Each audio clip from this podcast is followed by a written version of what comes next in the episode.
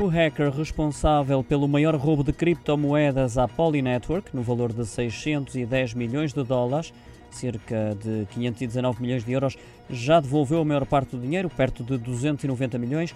O objetivo era expor vulnerabilidades cibernéticas antes que outros o fizessem. Foram as explicações do hacker, que ainda não foi identificado. Foi a própria plataforma Poly Network quem confessou que o processo de reembolso ainda não foi concluído. O roubo ultrapassou em muito o recorde de 474 milhões de dólares em perdas criminais registadas por todo o setor de finanças descentralizadas de janeiro a julho.